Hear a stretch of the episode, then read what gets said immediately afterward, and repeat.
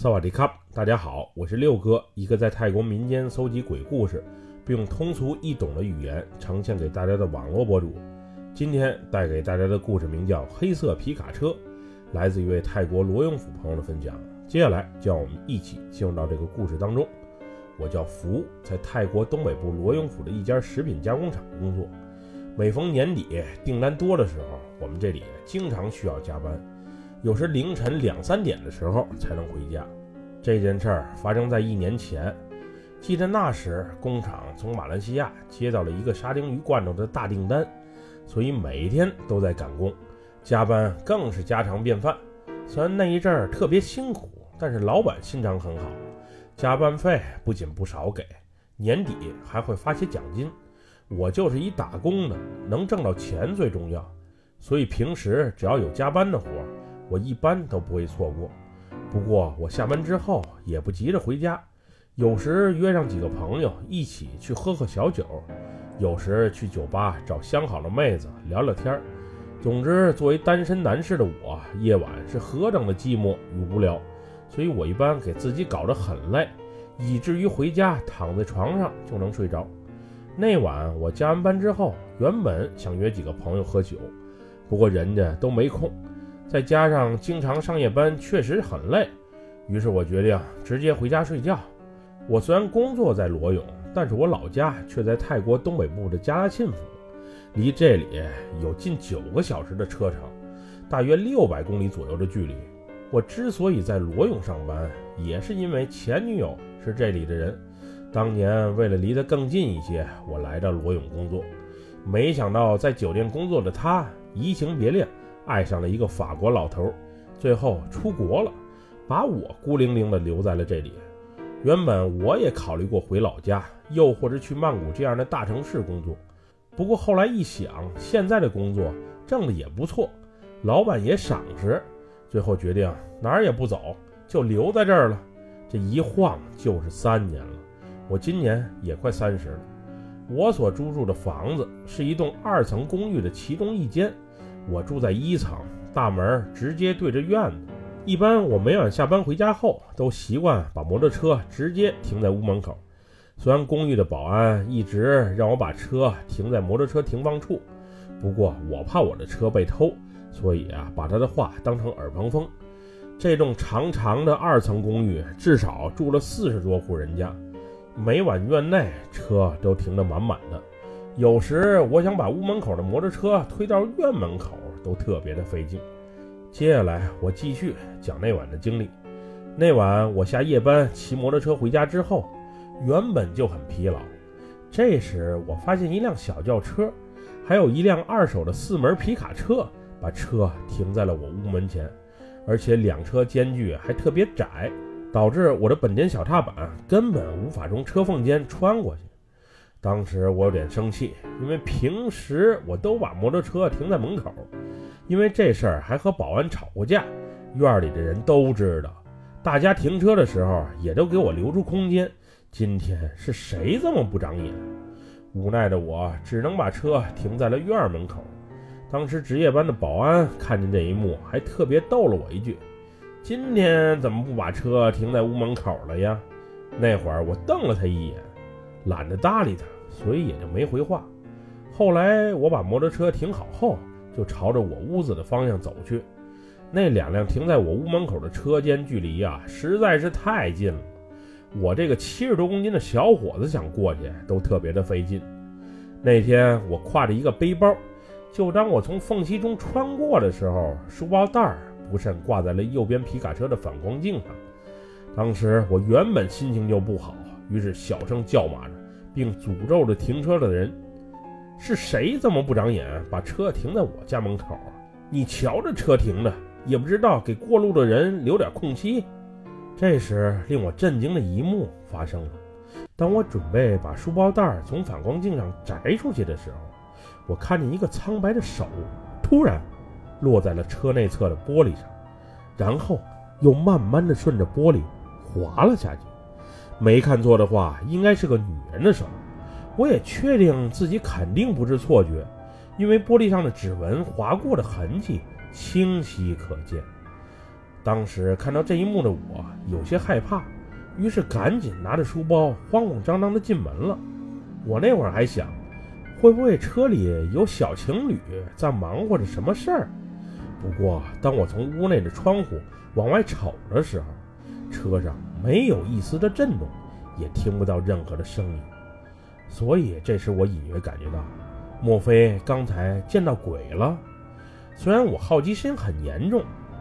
但是让我出门再瞅一眼，肯定做不到。于是我把屋里的灯和电视都打开，给自己壮壮胆，然后从抽屉里翻出了前女友送的佛牌，戴在了脖子上。是人是鬼不管了，先把保护工作做好最重要。因为第二天下午才上班，所以我就没设闹钟，而是一下睡了过去。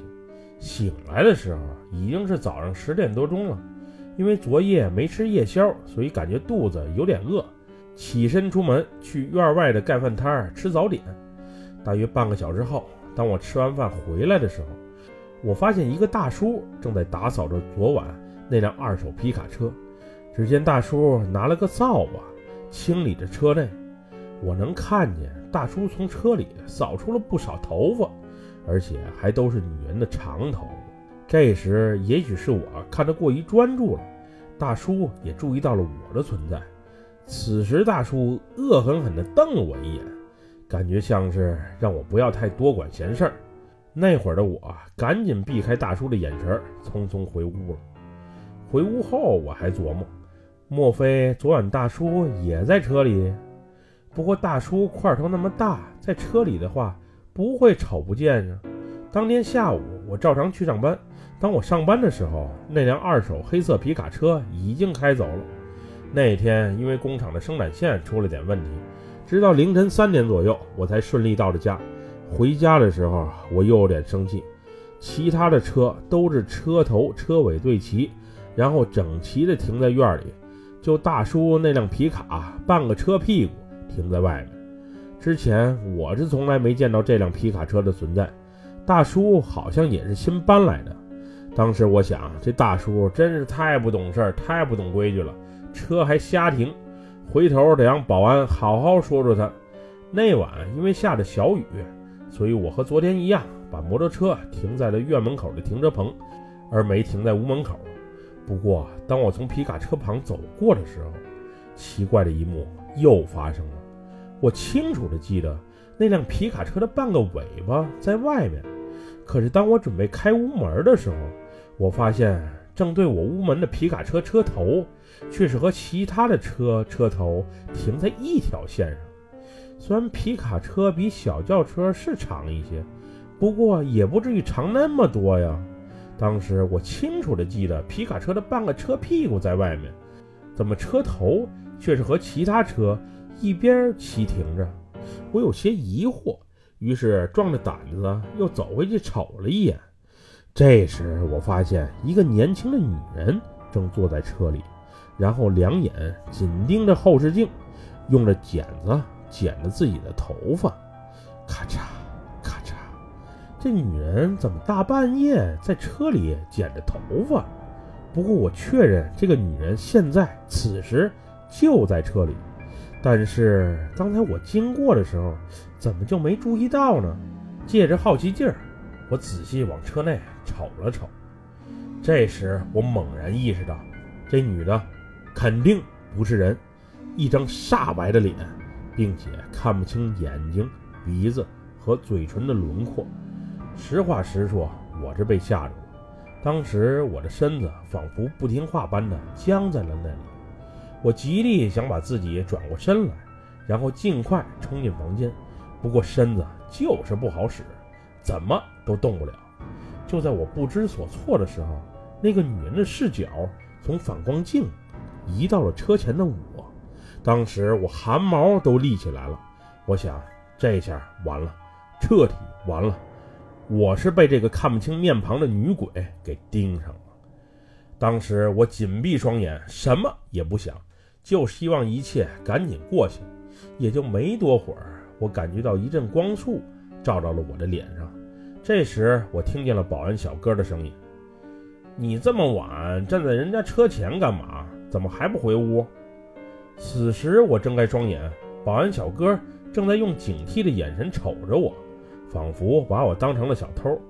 这时，我偷偷摸摸地指向了那辆皮卡车，并小声提醒他：“车内有鬼，有鬼。”保安第一次没听见我说什么，于是我特意提高了些嗓门，再次提醒他：“有鬼，有鬼！那黑色皮卡车里有鬼。”这次他听清楚后，拿着手电筒就往皮卡车里一通照，还招呼我过来看看。此时我发现车内确实啥都没有啊，刚才车内的女鬼也不见了踪影。这时我是一刻都不想在车旁多待，于是赶紧转身进了屋，并把门从里面锁得死死的。今天上班前我嫌麻烦，把佛牌摘下来放在了家里。看来这东西还真不能轻易摘，不然一摘就碰见灵异的事儿。第二天上午，我像往常一样准备去上班，我刚一开屋门，就瞅见那个大叔又在打扫皮卡车。这时，我的内心深处还是有一些恐惧的，心里也埋怨着大叔，他为啥总爱把车停在我屋门口，让我整日担惊受怕着。刚开始我是恐惧，现在则是越想越气。于是我走到大叔身前，鼓足勇气说：“大叔，你车里有鬼，我连续两天都看见了。”此时大叔很不开心地瞅着我，然后示意我不要大声声张。是个女鬼吧？我也见过。大叔答道。这时大叔打开驾驶位的车门，指给我看，并说道：“我这车里确实有鬼，并且总发生一些奇怪的事儿。”尤其是车里总莫名其妙地出现女人的长头发，打扫一番之后，第二天还会出现。听了大叔这一番话，我在回想昨晚的经历，此时冷汗瞬间冒了出来。这车确实是太邪性了。后来话匣子打开之后，大叔给我讲述了关于这辆车的故事。这辆车是他朋友卖给他的，当时他朋友急着出国。于是就以低于市场价的价格转给了他。不过他与这位朋友也谈不上太熟悉，只是见过几回面。当时大叔想买辆二手皮卡车跑货运，于是就在脸书上发了个帖子，询问谁家有二手的皮卡车卖，价格便宜、车况好一些的。后来大叔那个朋友就联系上了他，因为价格确实优惠，所以俩人当时就成交了。之后车买回来，总是莫名其妙的在车里啊发现头发，并且总被人指指点点，说车里有鬼。大叔之所以搬来这里，就是因为前几天刚被住了多年的公寓轰出来了，所以实在没辙，才来找朋友借宿几天过渡一下。大叔说，后来他从其他地方得知，卖他车的这个朋友在出国前有个相恋多年的女朋友。后来他这个朋友啊移情别恋了，于是前女友想不开，最终在一次激烈的争吵之后，前女友独自开车出去，开枪自杀，结束了自己的生命。大叔也是几天前才知道了这事儿，虽然他心里也很怕，也很抵触，无奈最近生活不济，还得指望这辆皮卡车挣钱，所以也只能先将就着用了。虽然女鬼确实有，但是从不害人。有她在车里，估计这车也肯定不会被偷的。听完了大叔的故事，我顿时感觉大叔啊也挺不容易的。毕竟他也是一个受害者，都是为一口饭而奔波着，互相理解一下就好了。在和大叔闲聊之后，我以请求的口吻要求大叔不要再把车停在我屋门前了。毕竟我经常深夜回家。遇到女鬼的概率也大，大叔当时也欣然答应了，并且保证如果有其他车位，绝对不停在我门前。不过自从那天之后，我就再也没有见到大叔的黑色皮卡车，估计是有人投诉后，大叔不得已又搬走了吧。总之，这世上奇怪事很多，许多还都挺难解释。不过人多做善事，总归没有坏处。要是坏事做多的话，难免被厉鬼缠上，这就是我的理解，也不知道对不对。本期故事就分享到这里，喜欢六哥故事的朋友，别忘了点赞和关注哟。还希望大家继续支持暹罗老六在喜马拉雅上的作品。咱们下期节目再见，我们俩拜拜，萨瓦迪卡。